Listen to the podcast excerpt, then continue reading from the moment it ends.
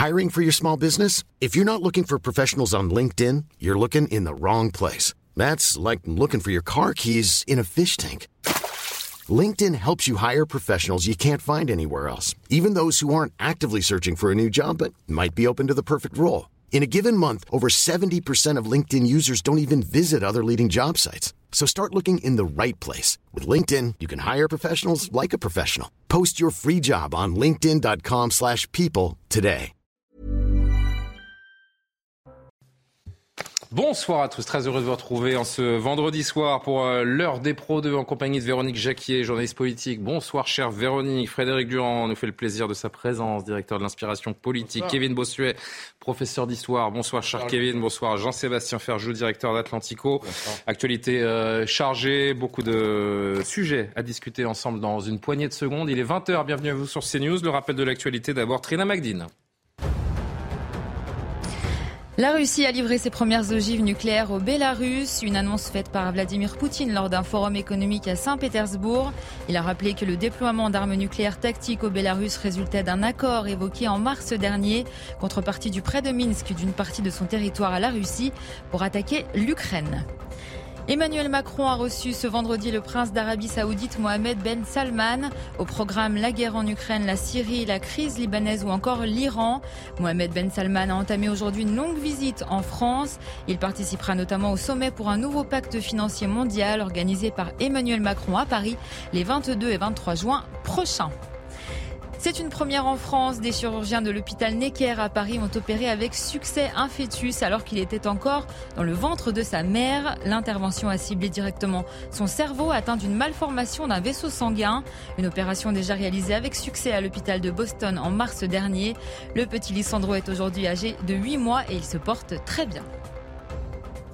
Et on va commencer cette heure des Pro 2, cette heure des Pro 2 pardonnez-moi, avec ce triste dénouement donc auquel on, on s'attendait de, de, plus en plus. L'espoir était maigre de retrouver Karine Esquivillon vivante. Son mari est passé aux aveux en garde à vue la nuit dernière, indiquant aux enquêteurs la localisation du corps de son épouse qui a été retrouvée peu après. La garde à vue de Michel Pial a pris fin en début de matinée. Le quinquagénaire a été transféré euh, au palais de justice de La Roche-sur-Yon, puis donc mis en examen aujourd'hui pour meurtre sur euh, conjoint. Michael Chailloux est nous depuis La Roche-sur-Yon. Bonsoir et merci d'être présent, euh, Michael.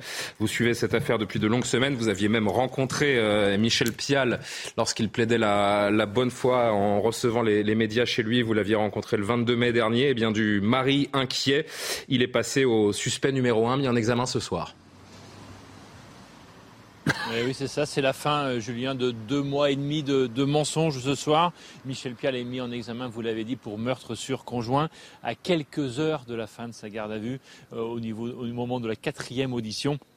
Il est passé euh, aux aveux au milieu de la nuit, reconnaissant avoir tué euh, son épouse Karine Esquivillon par accident, euh, dit-il, une thèse qu'il faudra évidemment vérifier, que les enquêteurs vont vérifier.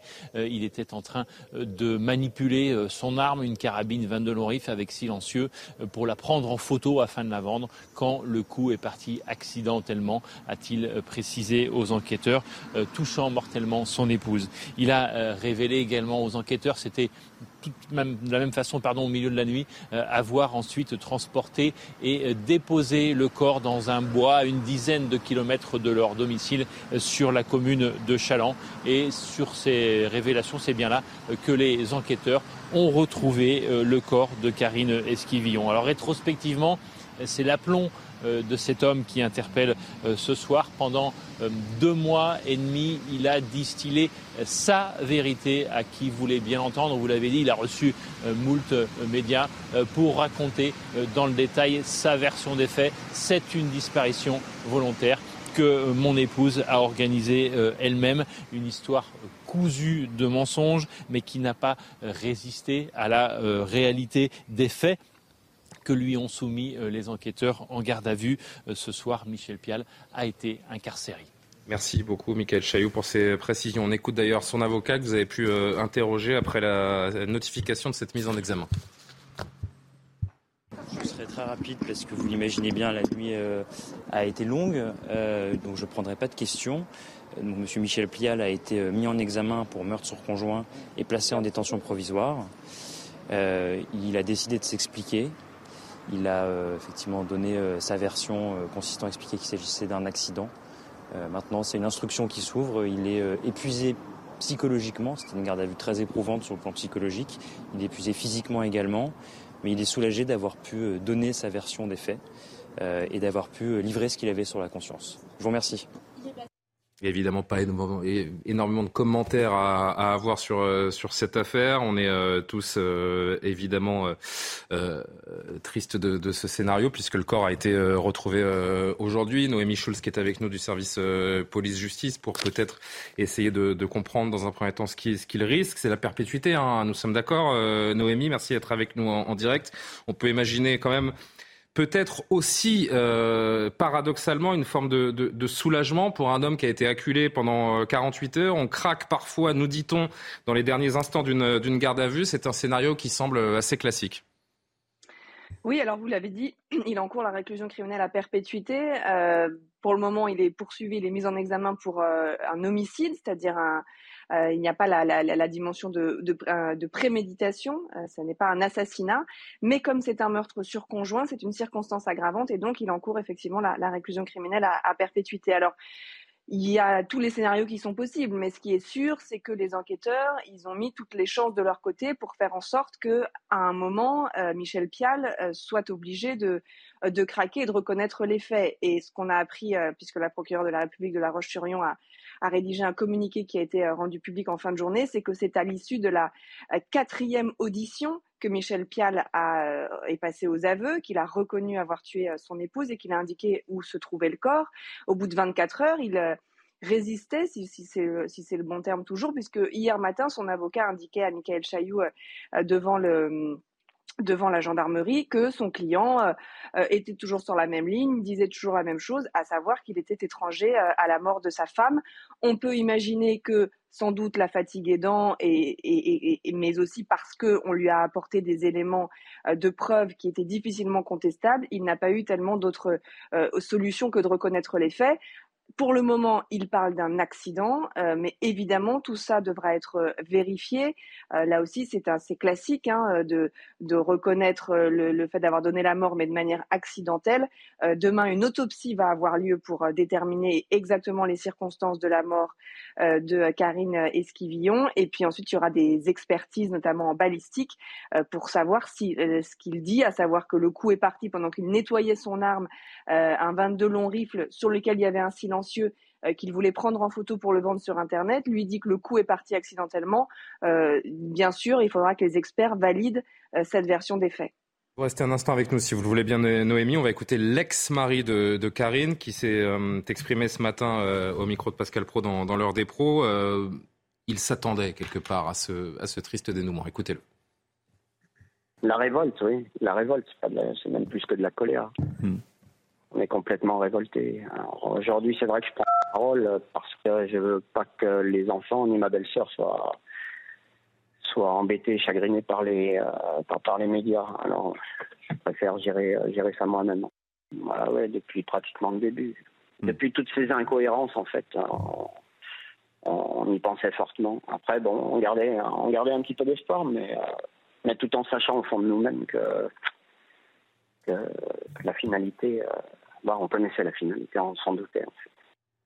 Véronique, c'est vrai que ceux à qui on pense aussi, ce sont ces, cinq enfants, dont deux sont euh, issus du couple entre Michel Vial et, Karine euh, Esquivillon, manipulés depuis deux mois et demi par, euh, par leur père ou leur beau-père pour les, pour les trois autres. C'est assez, assez terrible, assez machiavélique comme, comme démarche de la part de Michel Pial. Oui, il y a un côté euh, tout à fait atroce. qui est, pardon, je, prends la précaution euh, oratoire que j'aurais dû prendre déjà il y a plusieurs secondes. Michel Pial est à l'heure où l'on se parle présumé innocent. Tout à fait, il est présumé innocent. On en saura plus effectivement avec l'autopsie pour savoir si euh, les éléments sont raccords avec sa version des faits. Donc ça, ça va être très très important. maintenant, si les soupçons se portaient sur lui depuis pas mal de temps, c'est parce que, outre les incohérences, c'est un homme qui, au dire de sa première femme était capable d'inventer une vie tissue, enfin tissée de mensonges. Mmh. et quand on est dans le mensonge, on s'enferme de plus en plus dans le mensonge et on a de plus en plus de mal à en sortir. Donc que s'est-il passé entre lui et Karine? Bon, on, verra. sur des semaines et des semaines de mensonges et d'incohérences qui. non, mais maintenant, c'est sûr que ce qui, ce qui est absolument terrifiant, c'est c'est qu'il faut penser à ces enfants. Ces enfants qui ont de toute façon délibérément peut-être été privés de leur mère et qui sont menés en bateau depuis plus de deux mois. Euh, parmi les enfants, il y a un petit garçon euh, qui est sourd et qui avait en plus énormément besoin de sa maman au quotidien. Donc vous imaginez le désarroi de cet enfant. C'est un drame. Encore un, encore un féminicide également dans notre, dans notre pays. Euh, Kevin Bossuet, euh, il faut noter hein, que les enquêteurs ont fait, un, ont fait un très beau travail. Je note euh, également, euh, Noémie évoquait ce communiqué envoyé par le parquet aujourd'hui qui nous rappelle également qu'il y a des enquêteurs du département sciences du comportement de la gendarmerie nationale qui sont venus épauler. On a mis des, des moyens assez énormes pour faire parler cet homme et pour que cette enquête aille le plus vite possible. Désormais, bah, il faudrait que la justice en fasse de même, notamment pour, pour comprendre les raisons de, de cet acte totalement fou. Ah oui, parce qu'encore une fois, on cherche à comprendre quelque chose que l'on ne peut pas imaginer. Enfin, il a tué involontairement, voire volontairement sa femme. Il faut attendre le procès. On ne sait pas encore très bien. Et surtout, une fois que cela a été fait, cette femme a été jetée comme un vulgaire objet. Et sa capacité à raconter, yeux dans les yeux, tous ces mensonges, il appelait sa femme à revenir. Mais enfin, c'est quand même incroyable. On a atteint un degré de mythomanie qui est quand même euh, incroyable. Et puis, euh, les enquêteurs qui ont fait un travail admirable, qui ont su déjouer cet homme qui mentait comme ils respiraient. Donc en effet, on peut saluer leur travail. Il faut que la justice, en effet, euh, nous permette de savoir ce qui s'est vraiment passé et pour euh, l'ensemble de la société et pour ces enfants qui sont aujourd'hui orphelins, orphelins d'une mère, mais aussi orphelins d'un père. Michael Chahut qui était avec nous il y a quelques instants euh, en direct, qui a rencontré Michel Pial le 22 mai, je vous le rappelle, donc euh, lorsque Michel Pial bien, invitait les, médias chez lui pour plaider la, bonne foi. Forcément, on entend les, les mots de cet homme d'une toute autre oreille aujourd'hui. Rappelez-vous, c'était donc le 22 mai. Regardez cet extrait. Qu'elle donne pas de nouvelles, ça m'inquiète. Donc voilà. Euh, mais, peut-être que c'est son choix. Hein. Peut-être, peut-être. Euh, maintenant, peut-être que l'homme avec qui elle est, euh, effectivement, ils sont très amoureux, mais lui n'a peut-être pas envie d'avoir les enfants dans les pattes, ce qui n'est pas impossible aussi. C'est ce que je me dis. Euh, donc euh, voilà, donc peut-être qu'elle vit bien ou mal, je ne sais pas comment elle le vit. Tout ce que j'attends, c'est des nouvelles. Si maintenant j'ai quelque chose à dire à Karine, si elle nous écoute, c'est euh, surtout qu'elle n'hésite pas, parce que je, voilà, on sait maintenant que les gens qui veulent, qui disparaissent volontairement, c'est déjà un gros pas, c'est difficile à le faire. revenir, c'est beaucoup plus difficile. on ne sera pas dans le jugement. Et si elle veut revenir, euh, qu'elle sache aussi, c'est que on l'aidera du mieux qu'on peut. Noémie Schulz, c'est sidérant hein, de, l'entendre maintenant à l'aune de ce que l'on sait, de ses aveux, du corps retrouvé, de cette mise en, examen. Ces mensonges euh, répétés sur la durée, forcément, ça va jouer contre lui. Aujourd'hui, il se dit, euh, on peut l'imaginer, mais qu'est-ce que j'ai fait de, convoquer la presse et de répondre à toutes les questions comme ça? Il s'est mis tout seul en difficulté, en fait. Oui, alors ça ne change pas la peine encourue. Hein. Le fait d'avoir euh, menti, d'avoir euh, euh, mis sur une fausse piste, ça, ça, la, la, peine encourue, elle est la même. De toute façon, c'est la peine la plus lourde pour le meurtre sur conjoint. Mais c'est vrai qu'au moment du procès, euh, ça n'est jamais très bon. Et je vais prendre l'exemple d'une affaire que nous avons suivie, et euh, nous avons suivi notamment le, procès pour CNews, qui est l'affaire Jonathan Daval. Les mensonges de ce, de mari éploré qui participe à une marche euh, en hommage à sa femme, qui, dit d'Alexia Fouillot, elle était mon oxygène. et quand on apprend quelques mois plus tard, exactement trois mois, donc quasiment le même délai que dans l'affaire Esquivillon, qu'il a étranglé Alexia Fouillot, c'est vrai qu'au moment du procès, les jurés n'aime pas tellement euh, le fait qu'il y ait eu beaucoup de, mensonges. Jonathan Daval, dont on se souvient qu'il avait lui aussi parlé d'une mort accidentelle. Et puis les médecins légistes étaient venus expliquer à la barre qu'il lui avait euh, asséné de très nombreux coups de poing sur le visage avant de l'étrangler pendant plus de, de cinq minutes. Donc c'est pour ça qu'il faut faire attention parce que toutes les déclarations qu'il a pu faire, elles ont été enregistrées. elles vont exister, elles existeront euh, toujours puisqu'évidemment Internet n'oublie rien et donc ce sont des choses qui pourront ressortir au moment du procès. Mais sur le fond, vous savez, un, accusé a, le droit de, mentir, a, le droit de, de, de, garder le silence et, et donc ça, ça, ça, ça n'alourdit pas la peine encourue. Merci beaucoup, Noémie Schulz. Peut-être un, ou deux mots euh, encore, oui, Frédéric Durand. C'est vrai, que ces parallèles qui sont faits avec euh, l'affaire Daval. On pense également au cas Jubilard, qui lui n'a jamais, euh, n'a jamais même avoué. Hein, il continue même encore aujourd'hui de, de, nier les faits qui lui sont reprochés. il y a ces parallèles-là, et puis il y a ces, ces, premiers cercles qui sont souvent, au bout de l'enquête, les, les responsables de, de, ces actes terribles. c'est vrai que c'est à la fois glaçant et, et fascinant d'une certaine manière, parce que lorsqu'on voit l'aplomb avec lequel il dit euh, si elle revient, on ne la jugera pas, etc. Alors que lui sait qu'il l'a tué. Ses hypothèses qu'il émet, euh, ses appels. Ses hypothèses, c'est parfaitement glaçant. Et moi, je comprends que ça peut ajouter lors du procès euh, une dimension euh, assez cynique au personnage et qui serait plus difficile à pardonner. D'autant qu'aujourd'hui, on en est à la phase où apparemment il a dit, a priori, il a dit que c'était. Il plaide l'accident là. Hein. Voilà. Euh, je dirais n'être normalement constitué, il tue sa femme par accident, et il va voir la police, il dit voilà, je l'ai tué par accident. c'est un petit peu ça le voilà. Donc là, c'est difficile de préjuger de ce qui se passera, mais on peut difficilement imaginer le sentiment que, le, qu'on va en rester là en termes d'enquête et qu'il n'y aura pas d'autres euh, révélations. coupable, c'est qu'il aura menti euh, jusqu'au jusqu'au jusqu'au bout, c'est-à-dire y compris euh, si ça se révèle être exact que ce n'était pas un accident. Allez, un tout dernier mot et puis on, on va aborder d'autres thèmes. Jean-Sébastien. Ben, moi, ce qui me fascine, c'est peut-être la phase avant et pour euh, penser à tous les gens qui peuvent être dans des relations avec euh, une personne, un mari ou bref, un conjoint, ou avoir dans leur entourage quelqu'un euh, d'extrêmement compliqué, parce qu'on le voit, là, il y avait manifestement un mécanisme d'emprise, et c'est ce qu'ont raconté l'ex-épouse de cet homme, ainsi qu'un certain nombre de ses proches. Et il n'y a pas beaucoup de relais, pas beaucoup de soutien pour les gens qui sont pris au piège, parce que c'est très très difficile d'échapper aux griffes d'un individu comme ça, on voit bien que manifestement, Karine Esquivillon, il pensait à vouloir y échapper, que malheureusement, elle n'a pas réussi à le faire, mais peut-être faudrait-il qu'on réfléchisse aussi sur l'avant, justement, sur les structures qui permettent aux gens qui sont pris dans des situations comme ça de pouvoir s'en sortir, parce que malheureusement, en l'état, il n'y a pas beaucoup, beaucoup de moyens face à des personnalités perverses et face à des personnalités qui sont extrêmement habiles pour manipuler leur entourage. On pense à ces, euh, cinq enfants et aux proches de, de Karine qui ont appris donc euh, officiellement le décès euh, de Karine Esquivillon ce matin. Des prières musulmanes, maintenant, organisées dans des cours d'école primaire par des élèves de CM1 et CM2. Euh, c'est ce qui s'est passé ces derniers jours à Nice, dans les Alpes-Maritimes. Le maire, Christian Estrosi, dénonce une tentative d'intrusion du religieux. Trois écoles niçoises sont concernées. Il y a aussi des établissements du second degré. Le maire de Nice, donc, qui demande une action ferme du gouvernement. Plus de détails, Barbara Durand. Alerté par l'inspecteur académique, le maire de Nice monte au créneau. Face à la suspicion de prières musulmanes effectuées par des enfants de CM1 et CM2 dans la cour de récré, Christian Estrosi somme le gouvernement de réagir, mais aussi d'agir avec la plus grande fermeté afin que ces comportements ne se reproduisent plus. C'est pour moi tout simplement le séparatisme qui se met en marche et qui se traduit par l'école de la République de cette manière. Donc il faut y mettre un terme impérativement. Pour l'élu, il y a urgence, particulièrement depuis quelques mois, c'est un sujet qui me préoccupe de manière récurrente depuis qu'on accepte le retour de certaines familles qui étaient parties pour le djihad en Syrie. Car forcément, on ne revient pas dans une démocratie comme la nôtre sans un certain nombre de principes et de préceptes transmis à cette occasion. Alors que le gouvernement affirme prendre ce dossier très au sérieux, le rectorat annonce de son côté avoir pris toutes les dispositions pour faire respecter les principes de la laïcité à l'école.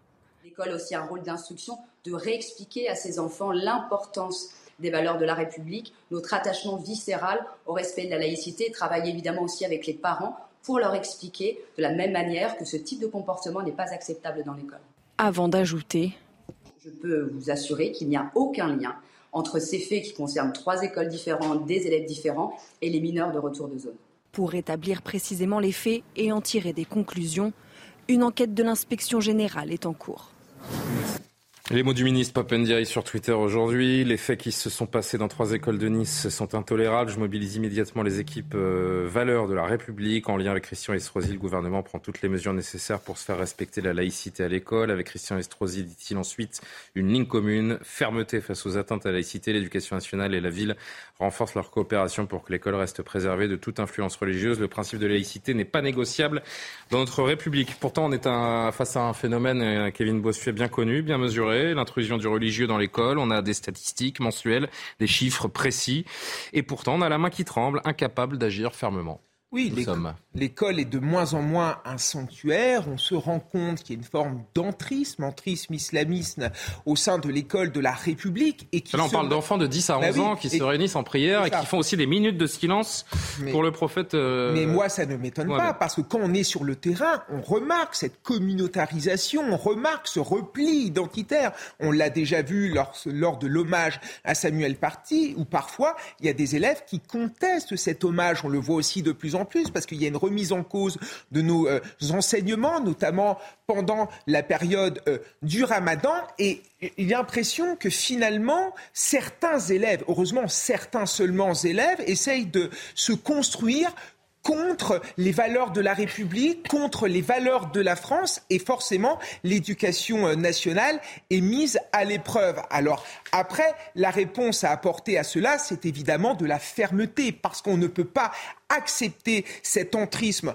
au sein euh, de, euh, de notre école, et surtout, ça se manifeste parfois par du harcèlement. On a fait tout un pataquet sur le harcèlement à juste titre, mais vous savez que dans certaines écoles, certains collèges, certains lycées, il y a véritablement des pressions qui sont faites sur les élèves musulmans qui ne respecteraient pas à la lettre le ramadan, ou encore sur des élèves qui ne sont pas musulmans et qui oseraient boire pendant la période du ramadan. Ça fait des années que, que, que l'on sait, depuis le rapport au bain, et rien n'a véritablement changé ça empire. Frédéric Durand, l'école est un sanctuaire qui doit euh, protéger les enfants de toute influence. On parle d'enfants de CM1, donc qui ont une dizaine d'années, qui font des prières, des minutes de, silence au, prophète. On n'est pas capable d'endiguer ça?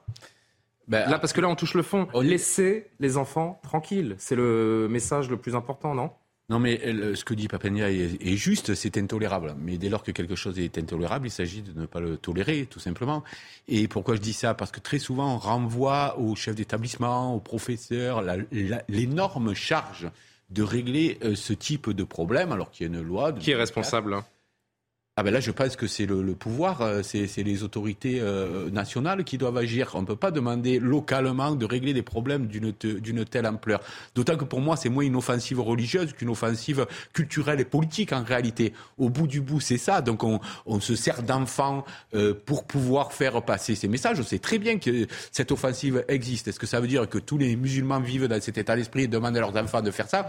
Bien sûr que non. Non, on parle d'un phénomène qui, qui, est vraiment minime, bien sûr. Il y a un débat mais qui existe, mais qui doit nous interpeller. Non seulement qui existe, mais qui tente à à, s'élargir. Aussi, bien et sûr. Et c'est une vraie problématique. Et je pense qu'en face, il n'y a pas la vraie. Ce sont des gamins qui se font manipuler. Parce que ceux qui sont au pouvoir ne croient pas vraiment à la République et à la laïcité, au fond. Au fond, ce sont des valeurs poussiéreuses pour ces modernes. Et je pense que ce ne sont pas des valeurs. C'est des valeurs pour lesquelles il y a aucun, ils n'y mettent aucun contenu. en réalité, ce sont des mots creux quand ils parlent de République, de laïcité. Alors que pour moi, pas, ce ne sont pas des mots creux. Ça a une vraie valeur et qu'il faudrait défendre, pas, pas seulement par le négatif, en disant il faut la empêcher d'être attaqué, mais aussi en, les portant euh, fièrement. Est-ce que le ministre est à la hauteur de la tâche, Véronique? Qu'est-ce qu'il doit faire? Alors, le ministre à part des tweets, bien sûr. Hauteur. Euh, Christian Estrosi ne se montre pas à la hauteur non plus. Elisabeth Il est monté au créneau, Christian Estrosi, tout de même. Je vais vous expliquer pourquoi. Vous avez Elisabeth Borne, effectivement, ce sont des mots creux. Elisabeth Borne qui dit la République laïque, rempart collectif contre l'obscurantisme religieux. Christian Estrosi qui dit ce n'est pas une affaire religieuse, c'est une provocation politique. Si, pour moi, c'est une affaire religieuse. Vous avez des enfants embrigadés, vous avez des parents qui sont sermonnés sur les valeurs de la République et de la laïcité, mais vous pensez bien que ce n'est pas leur monde et que euh, une fois qu'ils rentrent à la maison, ils ont déjà oublié ce que le proviseur leur avait tenu comme discours. Enfin, on est dans une hypocrisie sans nom quand même dans cette affaire. Quant au ministre de l'Intérieur, bien entendu, il euh, brandit euh, les équipes académiques valeurs de la République. Là encore, on est dans les valeurs. Mais enfin, est-ce qu'on meurt pour la laïcité, Frédéric? De quelle valeur parle-t-on? Est-ce qu'on meurt pour la République? Non, on meurt pour la France, on meurt pour quelque chose qui nous dépasse, on meurt pour quelque chose qui devrait faire qu'on fait encore nation. Là, vous vous rendez compte où on en, où on en est? On est sur l'embrigadement d'enfants de 8 à 9 ans. On en est sur une minorité. Oui, parce que c'est pas à 9-10 ans qu'on invente euh, une minute de silence ou, euh, ou des prières euh, dans la cour d'école. Cette histoire est très emblématique et très grave parce que c'est quand même une minorité qui a imposé son fait à une majorité dans des écoles primaires. Voilà où on en est. Et qu'on ne me parle pas de faits isolés, parce que quand il y a plusieurs faits isolés, alors que ce soit les abayas d'un côté ou que ce soit maintenant cette histoire à Nice, ça devient vraiment un fait de société qu'il faudrait traiter comme tel au plus haut niveau du gouvernement. Et il faut surtout se poser la question euh, de croit-on faciliter l'intégration des musulmans et notamment de ces jeunes qui reviennent de Syrie, d'après ce que je comprends, en niant le fait religieux? Alors c'est pas c'est pas officiel ça encore, hein. ça a été émis comme euh, nous savons que la région accueille des enfants euh, revenus de Syrie. Qu'il en soit, ce sont des gens qui baignent. Mais il y a une enquête qui est en cours. Et c'est vrai que le sujet de l'assimilation culturelle n'est jamais vraiment réglé, n'est jamais vraiment géré. Comment on freine cette course folle, Jean-Sébastien Ferjou? Je crois que c'est le fruit de plusieurs décennies de renoncement. Vous citiez le rapport Aubin, le rapport qu'avait fait Jean-Pierre Aubin, inspecteur de l'éducation nationale, inspecteur général de l'éducation nationale, ça remonte à 2004, hein, me semble-t-il, qui montrait déjà une forme d'entrisme et de stratégie d'entrisme assumée au sein de l'éducation nationale. Parce que, sérieusement, des enfants de 8 à 9 ans, je pense qu'à 8 à 9 ans, vous ne pensez pas spontanément à organiser des prières euh, Ou des minutes de silence. Et ce renoncement, il est grave. Il est grave parce qu'il nous amène à avoir une position aussi. Il faut bien que les gens comprennent que c'est pas l'islam qui est un problème en soi ça n'est pas le fait qu'il y ait des musulmans à l'école, ni même l'évocation de l'islam ou une prière, ça n'est pas grave. Euh, c'est simplement le fait que l'école publique a vocation justement à être préservée des influences sanctuarisées. sanctuarisées. Et c'est bien ça qu'il faut expliquer. Mais on a tellement renoncé à expliquer la laïcité qu'on a entretenu de fait un certain discours victimaire de la part justement de théoriciens de l'islamisme politique qui en profitent pour euh, agréger les troupes. Parce qu'il faut le dire, ça n'est pas anti-musulman. Personne n'en veut à des musulmans de vouloir faire, de vouloir respecter euh, leur foi. Et oui, l'islam est construit sur l'observance, pardon. Faire des prières, bien sûr que c'est parfaitement respectable. Ça n'est pas ça l'objet, parce que parfois on a l'impression que ça devient va des rétro Satanas en quelque sorte. Ça n'est pas ça. En revanche, oui, on a tellement, tellement, tellement renoncé à assumer les valeurs de la République et à assumer tout simplement, je crois, un principe d'autorité à l'école, bah, que malheureusement, tout s'est, tout en quelque sorte effondré. Il est temps de marquer une courte pause. On va se retrouver dans un instant. On va parler de ces relations complexes, euh, toujours plus complexes entre la France et l'Algérie. Et ce couplet de l'hymne algérien qui, qui vise directement la, France, qui a été euh, repris par les autorités. Euh, on se demandera également de quoi aura lieu, ce, de quoi aura l'air plutôt ce rassemblement pour la ligne ferroviaire contre la ligne ferroviaire Lyon-Turin. Et puis j'ai une image à vous montrer du maire adjoint de Stockholm. Restez avec nous, rien que pour ça, je n'en dis pas plus. À tout de suite.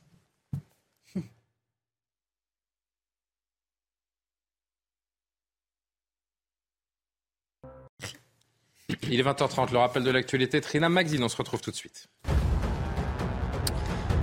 Un séisme de magnitude 5,3 s'est produit aux alentours de 18h30 près de la limite entre la Charente-Maritime et les Deux-Sèvres. Les effets ont été ressentis à Rennes, Bordeaux et Limoges. Les pompiers de Charente-Maritime, confrontés à un nombre important d'appels, demandent aux habitants de contacter les secours seulement par nécessité d'urgence. Le caméraman de nos confrères de TF1 agressé par un SDF à la gare du Nord est décédé.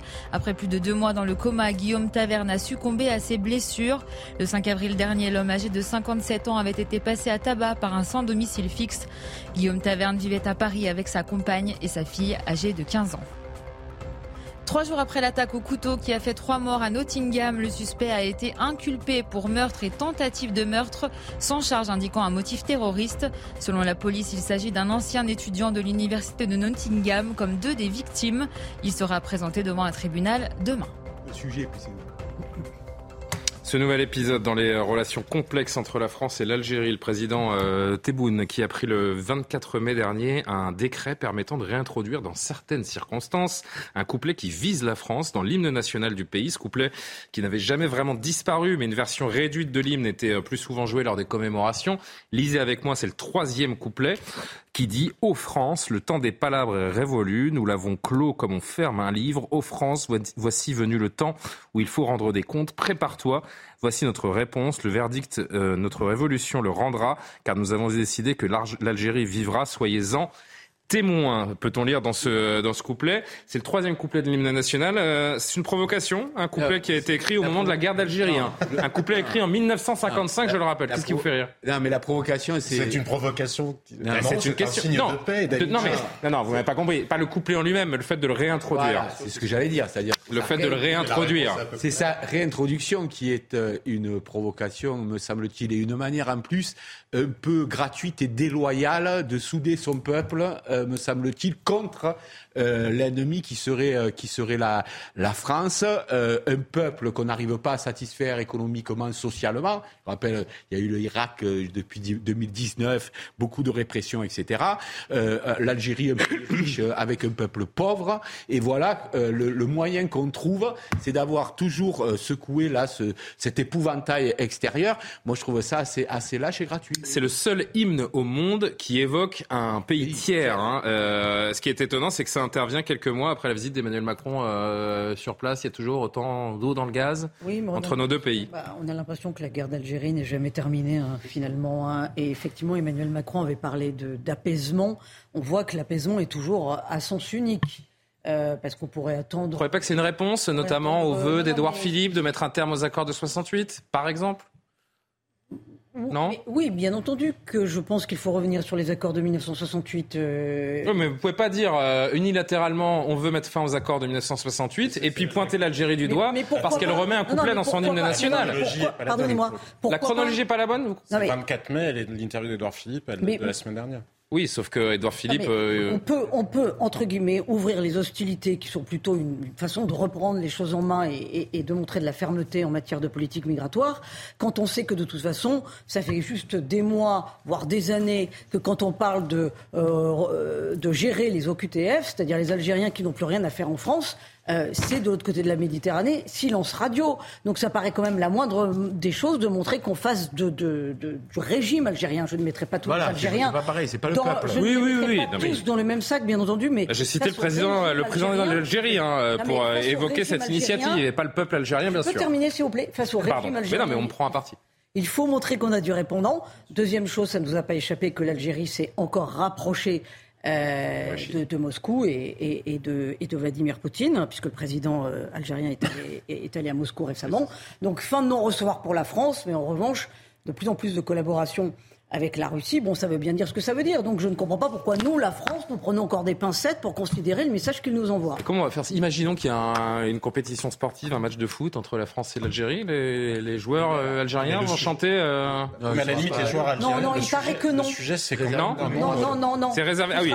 Ce sera simplement, pardonnez-moi, en principe. Il pourra, vous avez raison. Il pourra être chanté lors de commémorations nationales ou de cérémonies d'investiture. Mais il y a deux dimensions. Il y a deux dimensions. Il y a la dimension diplomatique, le message que ça envoie par rapport à la France. Xavier Driancourt, vous savez, cet ancien ambassadeur de France en Algérie, qui vient de publier une note pour la Fondapol et décrit très bien comment les dirigeants algériens savent se jouer des dirigeants français, Ils jouent sur nos lâchetés, nos, nos hypocrisies, euh, bref, notre manque de courage bien souvent.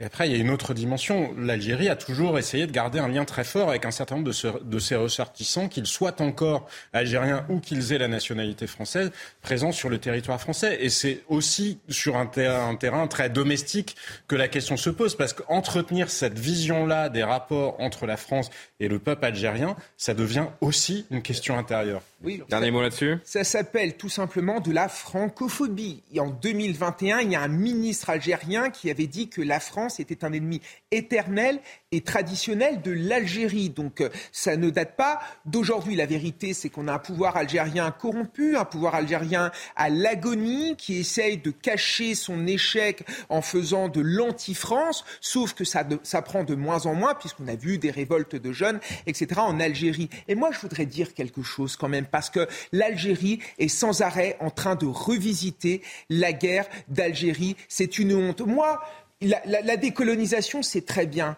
mais depuis la décolonisation, qu'est-il arrivé à l'Algérie? C'est un échec économique total. Euh, on, on, a donné à l'Algérie des hôpitaux, on a donné des routes et il n'y a aucune reconnaissance. Je ne suis pas là mais en train attendez, de justifier la colonisation.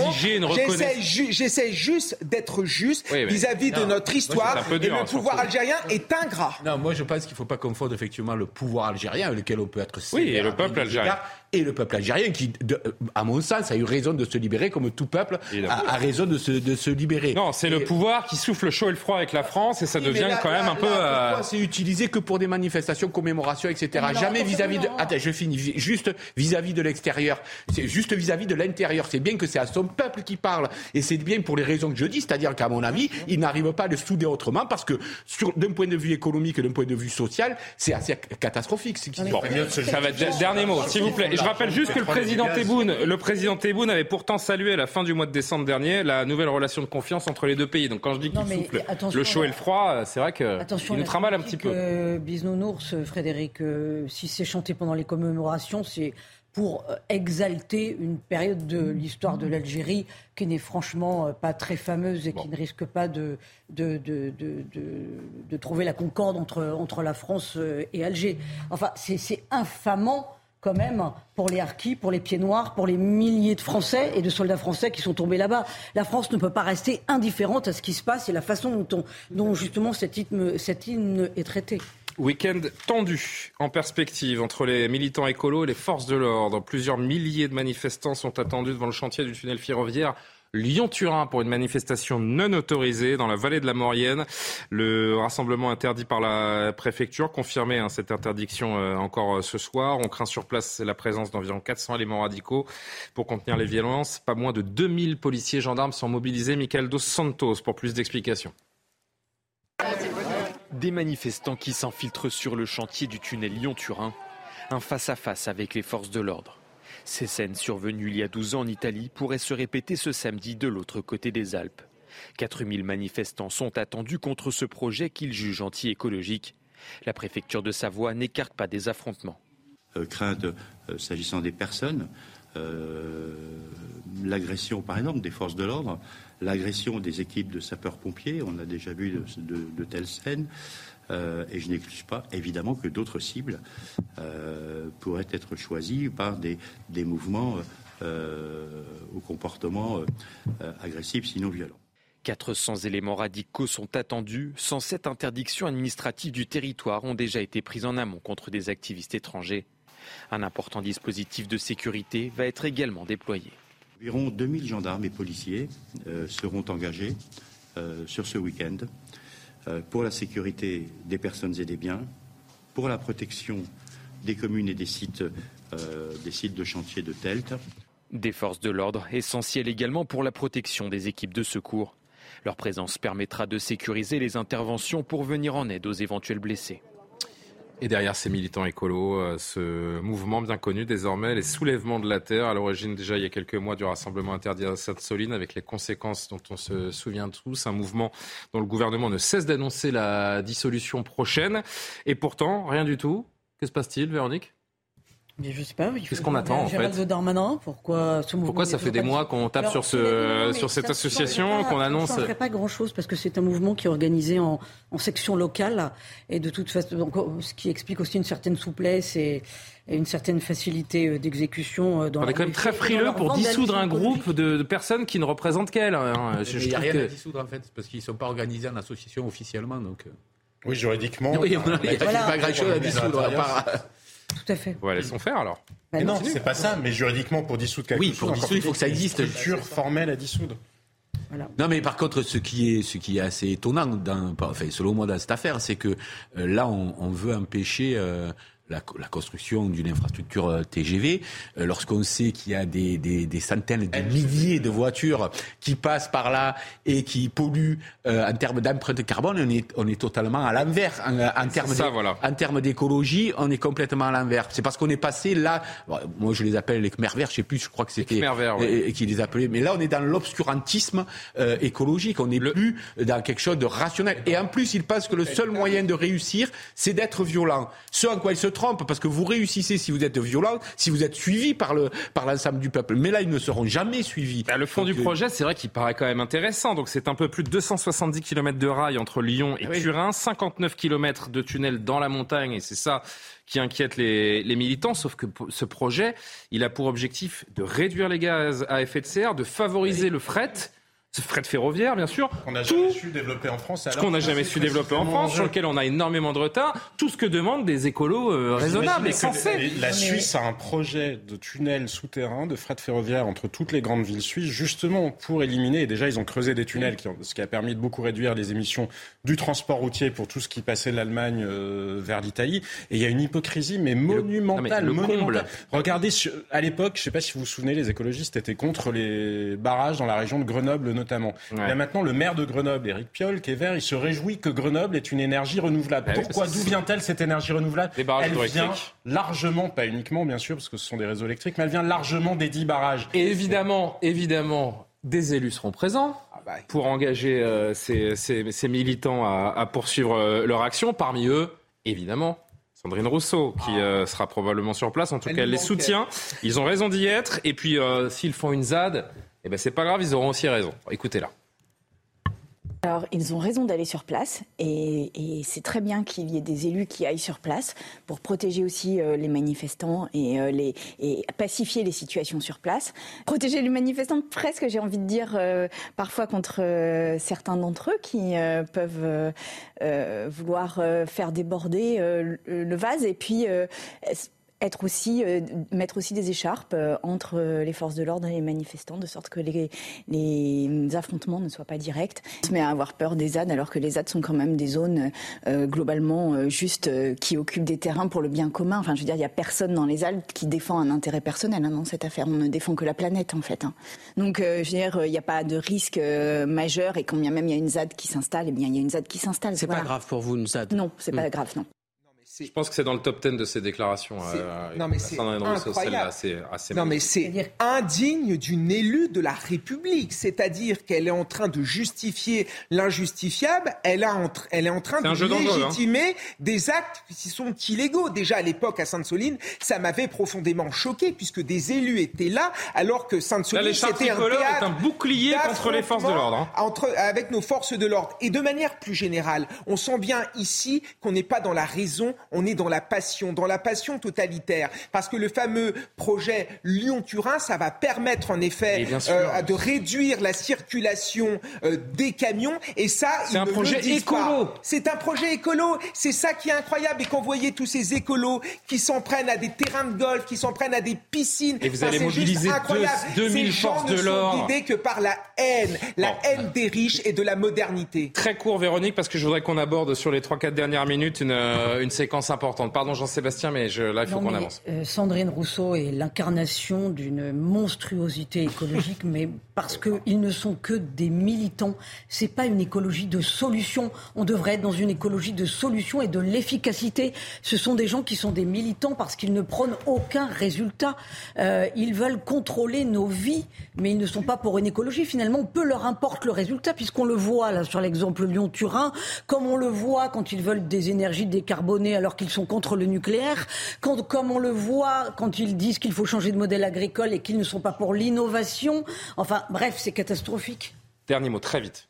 Et juste pour rebondir sur un point, je ne vais pas revenir sur tout ce qui a été dit, de la déclaration de Sandrine Rousseau, quand ils défendent l'intérêt général, non, bien souvent, ouvrons les yeux, il y a des gens qui sont anti-nucléaires parce qu'ils ont investi dans des énergies renouvelables, mais... il y a des gens qui sont contre les élevages. Oui, après là, je suis pas sûr que les militants sur place soient des investisseurs. Oui, mais quand même, c'est une réalité, parce qu'ils ont investi dans euh, la viande végétale. Il y a des gens qui euh, militent sur un certain nombre de causes, on l'a vu à Nantes, parce qu'ils ont des intérêts chez le concurrent d'à côté. Donc non, que Sandrine Rousseau arrête de croire qu'elle défend uniquement, elle, le bien commun quand d'autres ne seraient que dans les égoïsmes et la cupidité. C'est faux, elle est tout aussi concernée, ou en tout cas beaucoup de ses militants sont tout autant concernés. Il nous reste un tout petit peu moins de trois minutes, mais je voulais absolument vous montrer cette euh, séquence, ce message euh, étonnant avant de se quitter, signé Jan Jonsson. Vous ne le connaissez euh, certainement pas, il est maire adjoint de Stockholm, capitale de la Suède. L'homme politique de 45 ans s'est mué en drag queen le temps d'une rencontre avec des enfants dans le cadre d'une campagne lancée cette semaine contre l'intolérance et le populisme. Jugez par vous-même. Sinon, on ne peut pas dire que vous soyez un humain, mais juste une salissure. Les contes de fées ne sont pas dangereux pour les enfants, les drag queens ne le sont pas non plus. C'est le populisme et l'intolérance qui sont dangereux pour les enfants et les adultes. Quand les populistes d'extrême droite essayent de dicter ce qu'est la culture et veulent interdire les drag queens qui lisent des contes de fées, ils limitent la liberté des enfants. Je n'accepterai jamais l'oppression ou que l'on porte atteinte à qui que ce soit. Voilà, le maire, le maire adjoint de, Stockholm que l'on va voir euh, côté pile, côté face, j'ai envie de dire, membre du parti libéral centre-droit, Yann Jonsson a expliqué avoir lancé cette campagne après les critiques formulées par les démocrates de Suède qui sont l'extrême droite dans le pays à l'encontre des drag queens qui lisent pour les enfants dans les bibliothèques ou guident les visites de théâtre dramatique à Stockholm. Des animations de ce type qui se tiennent dans le pays depuis 2017 pour militer pour cette activité. Donc lui aussi a lu à des enfants tout en étant drag queen des histoires. Il reste une minute trente. Qu'est-ce que ça vous en a ben, J'attends avec impatience qu'Anne Hidalgo se déguise en mulot, puisqu'elle veut organiser la cohabitation. Bah si, euh, puisque de toute façon, tout, tout, paraît être permis pour euh, des causes progressistes, entre guillemets. Donc, euh, non, mais c'est un commentaire là-dessus, rapide, avant de retrouver Olivier Benkemoun. Ce genre de personnes, ce sont les idiots utiles, finalement, des homophobes. Il y a sans doute des causes LGBT à défendre. des homophobes? Mais tout simplement parce que c'est complètement caricatural. Comment voulez-vous défendre la cause homosexuelle en étant aussi caricatural et en étant aussi extravagant? Bien sûr qu'il faut lutter contre l'homophobie, bien sûr qu'il faut des droits supplémentaires pour les homosexuels, mais je crois que cet homme euh, euh, s'est trompé, s'est trompé de combat et il y a beaucoup d'homosexuels qui ne se reconnaissent pas dans ce genre de dérive. Il faut le dire, être homosexuel, ce n'est pas être militant LGBT. Euh, la Suède qui n'est pas le seul endroit, Véronique, hein, dans lequel euh, les activités en rapport avec les drag queens sont vues d'un mauvais œil. Je rappelle qu'en janvier dernier, il y avait un atelier de lecture animé par des drag queens qui avait été annulé à Toulouse à cause de pression venue de, l'extrême droite également. Qu'en dites-vous de tout cela? Euh, il y, a des ateliers aussi qui sont visiblement annulés ou en passe de lettres à Bordeaux. Euh, il y a beaucoup de crispation euh, autour des ateliers de la part des parents notamment. Ce que je pense tout ça, c'est qu'on n'a pas à imposer ce genre de propagande dans la tête d'enfants de 4, 5, 6 ans? Enfin, c'est les parents qui font l'éducation des enfants. Est-ce que vous pensez que des enfants d'un aussi jeune âge ont, à entendre des mots-clés comme euh, tolérance enfin, mais, mais, vous avez des enfants, vous, pensez que... Vous, bah oui, moi je veux bien que mon fils entende le mot tolérance, oui. Mais, oui, je serais favorable à ce que mon fils entende le mot tolérance. oui. Je n'ai pas envie de ce genre d'imposition. La question, c'est. Je n'ai pas envie de. Et puis surtout, on fait passer. Allez, tout dernier mot parce qu'on Pardonnez-moi, mais on fait passer des messages qui ne sont pas les bons. C'est comme quand on met en une d'un magazine britannique euh, un homme enceint. Oui. Non, c'est une femme avec un utérus. Alors, c'est pas exactement la même chose. Les drag queens ne sont pas des. On est, pardonnez-moi, on est dans une fabrique du mensonge. Donc, moi, en tant que mère, je n'ai pas envie qu'on impose ça à des enfants. Allez, tout dernier mot, Olivier nous attend. Non, juste, moi, je suis, je suis comme vous. Je défends l'idée de tolérance et qu'on puisse la propager, bien au contraire. Sauf que là, sauf que là, le problème, c'est que c'est très agressif en réalité comme façon de vouloir défendre la tolérance. C'est très intrusif, surtout face à des enfants. On va revoir l'image hein, du maire. Des gens qui sont profondément intolérants. Voilà. Bon. La tolérance, il Écoutez, à quand en effet euh, l'adjoint au maire de. C'est euh, qui est l'adjoint le premier adjoint d'Anne Hidalgo euh, Grégoire. Emmanuel, Emmanuel Grégoire. Emmanuel Grégoire, peut-être que l'on verra dans une bibliothèque avec des enfants dans une tenue spéciale. Pourquoi pas Olivier Benkemoun, le meilleur de l'info qui arrive dans, dans un instant. Retour sur toute la journée, toute l'actualité sur notre chaîne. Il y a quelques débats, il y a eu quelques ah polémiques, on va revoir beaucoup de choses. Il y a deux sujets sur deux que vous n'avez pas traités, on va revenir dessus. D'abord, euh, la famille Pagnol expulsée du, château Pagnol. Hein, J'ai vu ça. De ma mère, c'est pas mal, puisque... C'est une honte. Le petit-fils a, témoigné tout à l'heure sur l'antenne et vous le réécouterez. Et puis alors, il y a une séquence qui euh, euh, nous a beaucoup plu aussi, c'est avec le prêtre qui gère la Madeleine. Il en a assez, il en a marre des messes, des concerts, concerts, messes, messes, concerts pour Johnny Hallyday. Euh, la Madeleine, c'est pas l'Olympia. Et il l'a dit ce matin sur le plateau de, l'Ordre des pros de Pascal. Vous reverrez. faire les cantiques. Ah, bah, ah, faire un peu de vous, hein. un peu de recueillement. Voilà ce qu'il a dit. Il n'aime pas le rock and roll. il y a, il y a du rock and roll, mais il n'y a pas de. Qu'est-ce qui vous arrive vous? Ça va pas, euh, Jean-Sébastien? Qu'est-ce que vous avez... Il a eu un spasme. non, j'ai dit le recueillement. Le ah, recueillement ah Excellent, excellent jeu de mots. Merci. Mathieu C. Oui, on va pas déborder pour ça, me dit euh, Benjamin Hano dans l'oreille.